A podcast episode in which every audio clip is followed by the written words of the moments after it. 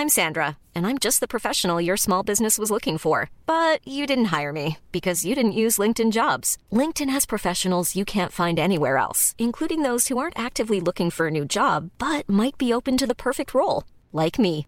In a given month, over 70% of LinkedIn users don't visit other leading job sites. So if you're not looking on LinkedIn, you'll miss out on great candidates like Sandra. Start hiring professionals like a professional. Post your free job on linkedin.com/people today. A lot can happen in the next three years. Like a chatbot may be your new best friend. But what won't change? Needing health insurance. United Healthcare Tri Term Medical Plans are available for these changing times. Underwritten by Golden Rule Insurance Company, they offer budget friendly, flexible coverage for people who are in between jobs or missed open enrollment. The plans last nearly three years in some states, with access to a nationwide network of doctors and hospitals. So, for whatever tomorrow brings, United Healthcare Tri Term Medical Plans may be for you. Learn more at uh1.com.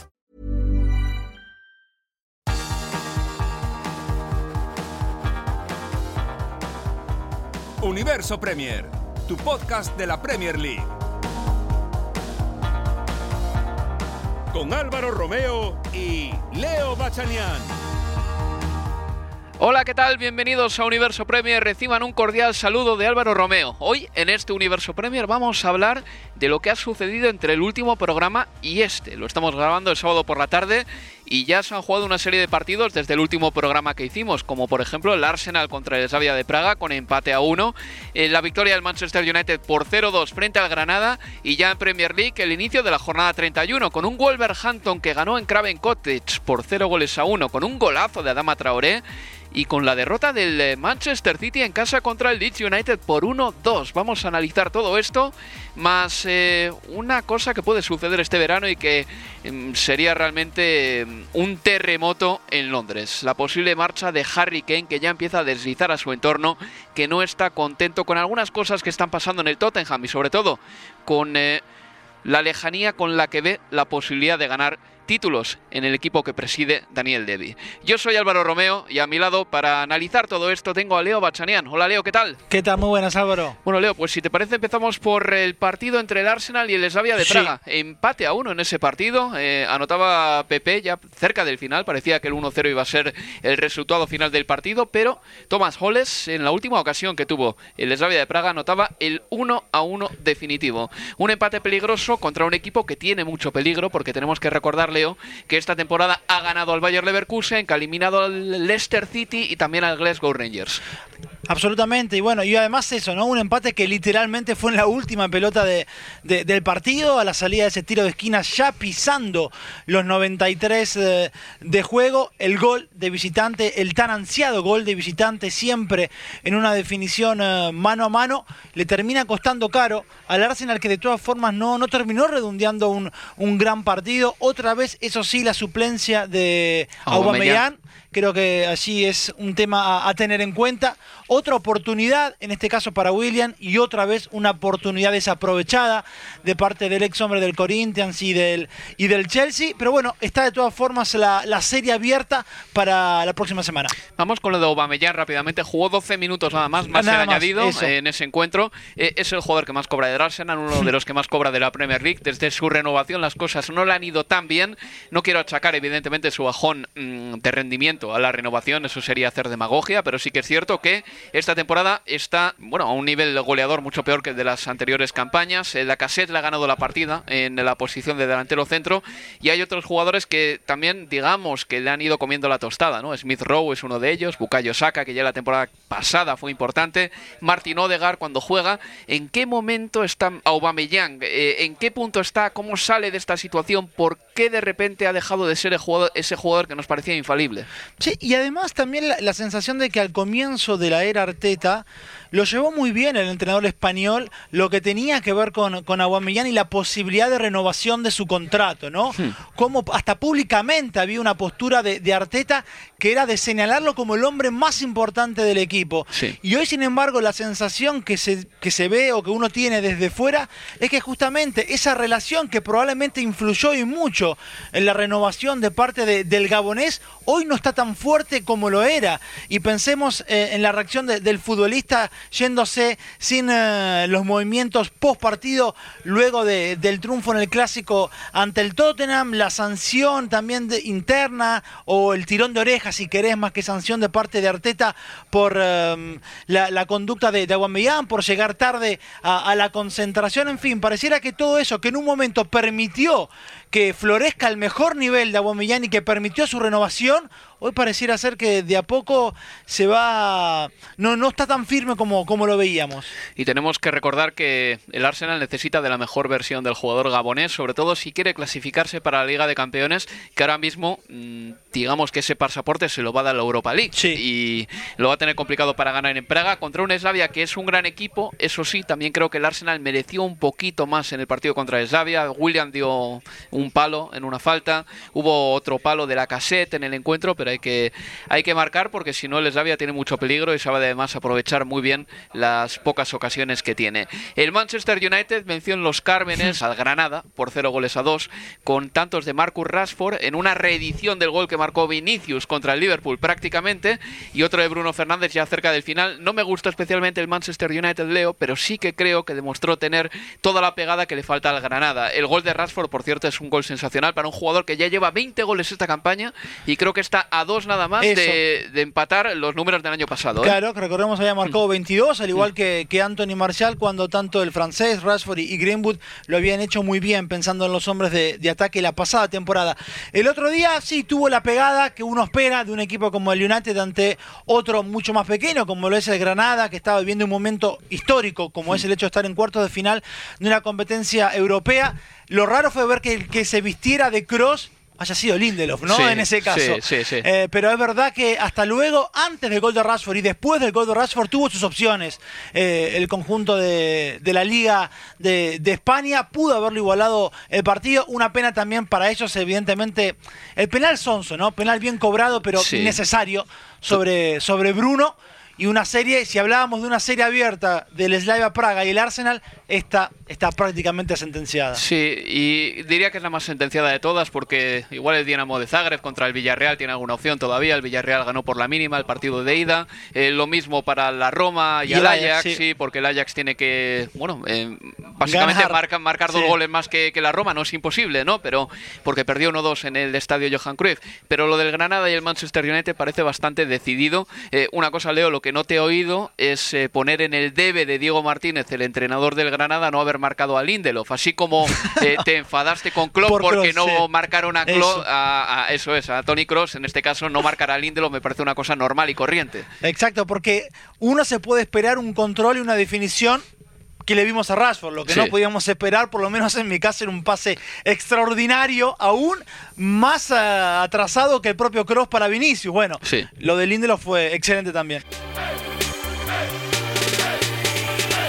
Chested down by Semedo, one towards Podence, who has a chance to lift to the back of the area. Here's the opportunity, and Wolves, just before the half-time break, have their breakthrough. Well, there will be a review here. Well, it has been given as offside. The wow. goal for Wolves has been ruled out. Silva plays the ball into Traore now, into the oh, area. Oh, wow. And right at the end of the game, he hits a spectacular strike beyond Ariola, beats the keeper at his front post. Wow, says Rufus Brevitt, and you know why? It's a wonderful finish, just what Fulham El viernes ya empezaba la Premier League. El eh, Fulham, bueno, se llevó un resultado muy decepcionante contra el Wolverhampton Wanderers porque parecía que al menos iba a arramplar un punto en Craven Cottage y Adama Traoré marcó un gol sensacional. Por cierto, que Adama Traoré llevaba 48 partidos de Premier League sin ver puerta hasta que marcó el otro día. Una cosa se suele decir de los eh, delanteros o de los atacantes. El gol se trabaja, sí, pero Adama Traoré ya no tiene 21 o 22 años. Ha tenido muchos entrenadores, Nuno, Caranca, entrenadores bastante buenos, ¿eh? Y no ha conseguido mejorar su, eh, su acierto de cara al gol. Yo creo que lo de Adama Traoré va a ser muy difícil que se mejore con el tiempo, de verdad te digo, y va a ser complicado que pase de ser un delantero de más de 5 seis goles. Ahora bien, el gol que anota es un golazo, porque esos jugadores que marcan pocos goles, cuando marcan le salen goles espectaculares. Sí, como el que le vimos eh, anoche a una dama que en estos años justamente también, sí es verdad que ha mejorado en aquello que le remarcaron lo que tiene que ver con el servicio, la asistencia, el pase gol, hmm. luego de ese desborde en el que siempre ese último pase no llegaba a destino. Bueno, Raúl Jiménez como compañero lo benefició y mucho me parece a Dama. Bueno, y así como hablamos de, de la ausencia del mexicano, lo que repercute en lo que ha sido esta temporada realmente mediocre del conjunto de, de, Nuno, no a la altura de lo que esperábamos. Yo creo que esa ausencia de Raúl Jiménez también ha tenido su eco en el propio Adama. William José no ha arrancado, le anularon un gol anoche en, eh, en Craven Cottage. Eh, a lo sumo, el mejor acompañante de Adama hasta en esta temporada han sido Podens cuando pudo jugar y también eh, Neto, aunque es un futbolista, o son dos futbolistas obviamente absolutamente distintos a lo que es Raúl Jiménez. Pero para el Fulham fue una derrota cara, Álvaro, porque lo deja tres puntos por detrás de Newcastle, pero con dos partidos más. Sí, así es. Lo va a tener complicado para salvarse el equipo de Scott Parker, que en la segunda vuelta no está haciéndolo mal, pero sí que es verdad que necesita resultados urgentemente porque ya ha jugado 32 partidos. Y el Wolverhampton Wanderers queda un poco en zona de nadie con 38 puntos. Una pausa y vamos ya con el segundo bloque del programa porque tenemos que hablar de la super victoria del Leeds United en el Etihad y también, por supuesto, de Harry Kane. Universo Premier, tu podcast de la Premier League.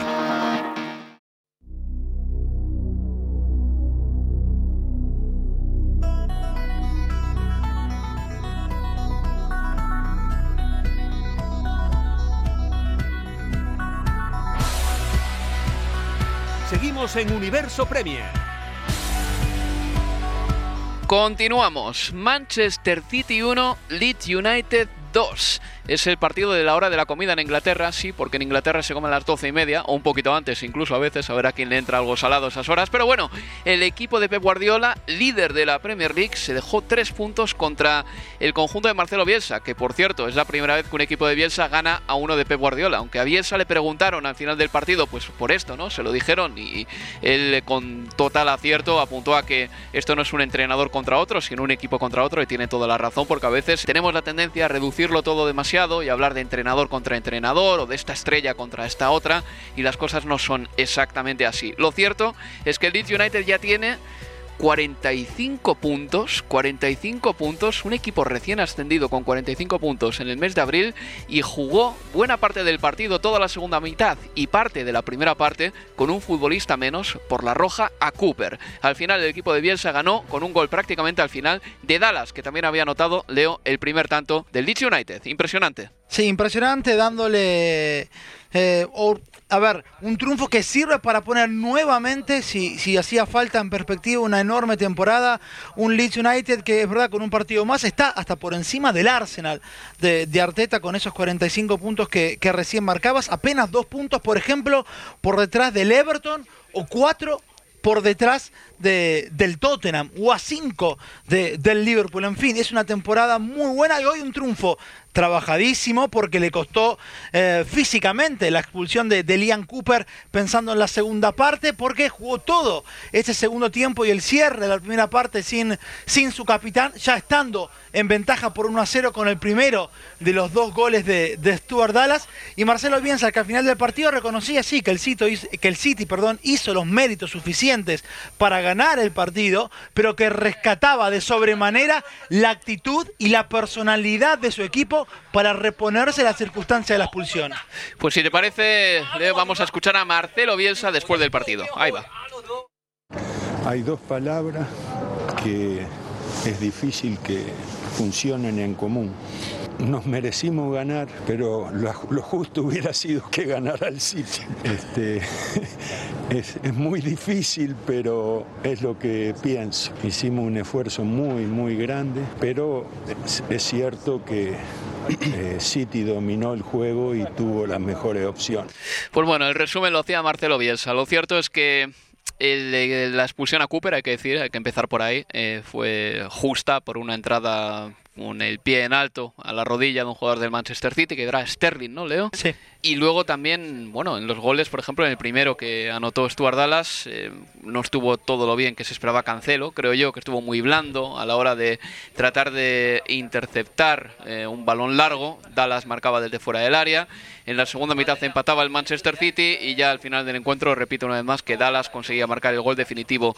El Leeds se ha convertido, y esto es una estadística que nos da Opta, en el cuarto equipo recién ascendido que gana fuera de casa contra el líder de la Premier League.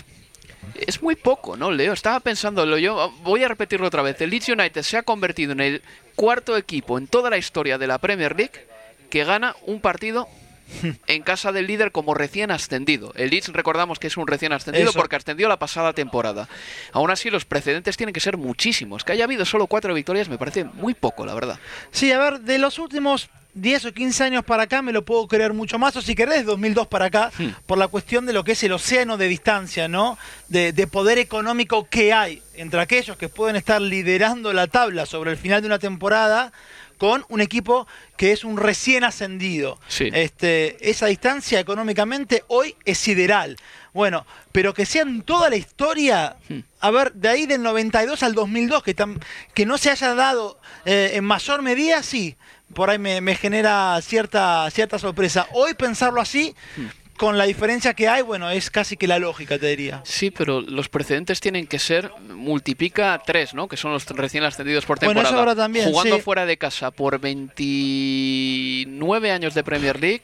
Igual es tre- muy tres poco, por sí. 29. Casi sí, cien. son 87, 90 precedentes, cuatro victorias en casa del líder es muy poco, ¿eh? Te digo quiénes son los equipos que ganaron en casa del líder como recién ascendidos. Y tienes toda la razón en eso que dices. Eh, no se había dado ninguna desde 2008, que es cuando empezó a marcarse una diferencia sideral entre Sí. los buenos y los malos, ¿no? Eh, el primero fue el Norwich en diciembre de 1992.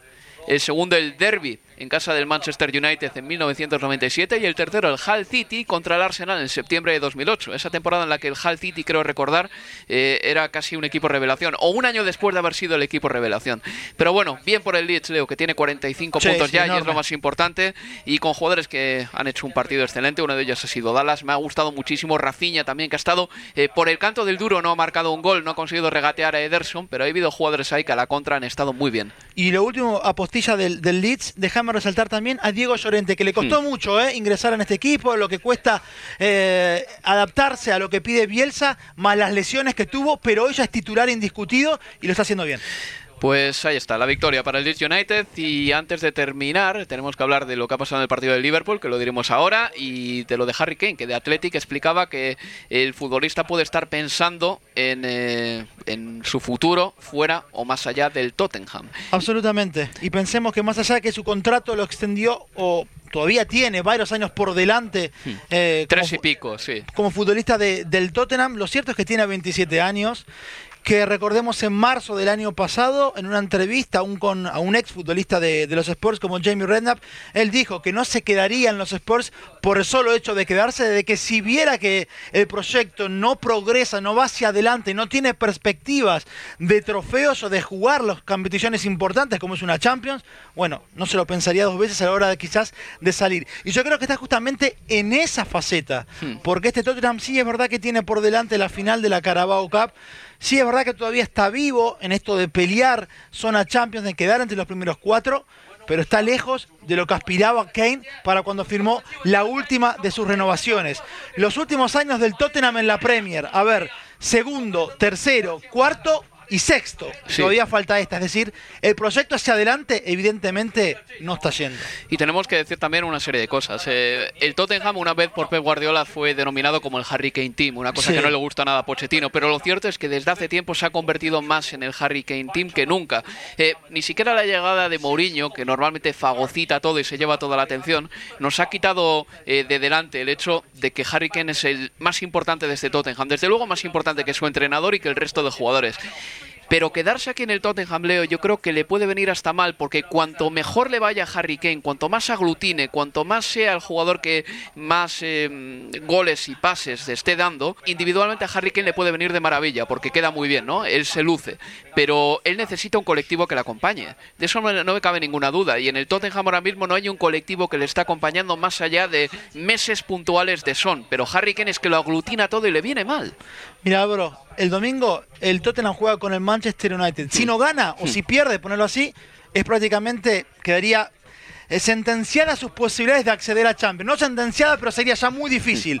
Imagínate siete o seis jornadas, más todo el verano, lo que se puede llegar a hablar de la salida de Kane. Y antes de terminar, Leo, este griterío que oímos alrededor, este bullicio, es porque acaba de terminar el partido del Liverpool. ¿Con qué resultado? Con resultado por 2 a 1 de local a favor del conjunto de Jürgen Klopp. Lo dio vuelta, perdía 0-1 ante el Vila, sin embargo con goles de Sala. Y en tiempo de descuento de Alexander Arnold, un triunfo que lo deja cuarto en la tabla con 52 puntos por encima del West Ham con mejor diferencia de gol al conjunto de Jürgen Klopp. De manera momentánea, porque hay que esperar lo que pase, pero desde luego una victoria muy reconfortante e importante para el Liverpool. Leo Achania, muchas gracias. Un placer. Y nada, nos escuchamos el jueves en el próximo Universo Premier. Hasta la próxima, amigos. Adiós.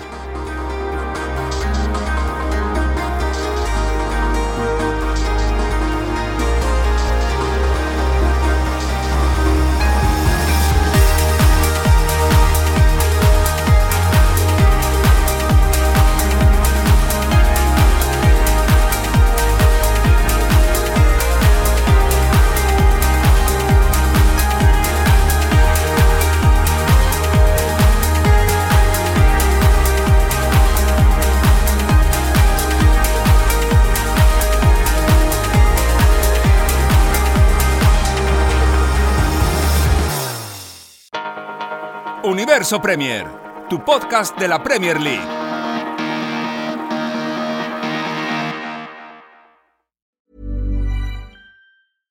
Mom deserves the best, and there's no better place to shop for Mother's Day than Whole Foods Market. They're your destination for unbeatable savings, from premium gifts to show-stopping flowers and irresistible desserts. Start by saving 33% with Prime on all body care and candles. Then get a 15-stem bunch of tulips for just $9.99 each with Prime. Round out Mom's menu with festive rosé, irresistible berry chantilly cake, and more special treats. Come celebrate Mother's Day at Whole Foods Market. Mom deserves the best, and there's no better place to shop for Mother's Day than Whole Foods Market. They're your destination for unbeatable savings, from premium gifts to show-stopping flowers and irresistible desserts. Start by saving 33% with Prime on all body care and candles. Then get a 15-stem bunch of tulips for just $9.99 each with Prime. Round out Mom's menu with festive rosé, irresistible berry chantilly cake, and more special treats. Come celebrate Mother's Day at Whole Foods Market.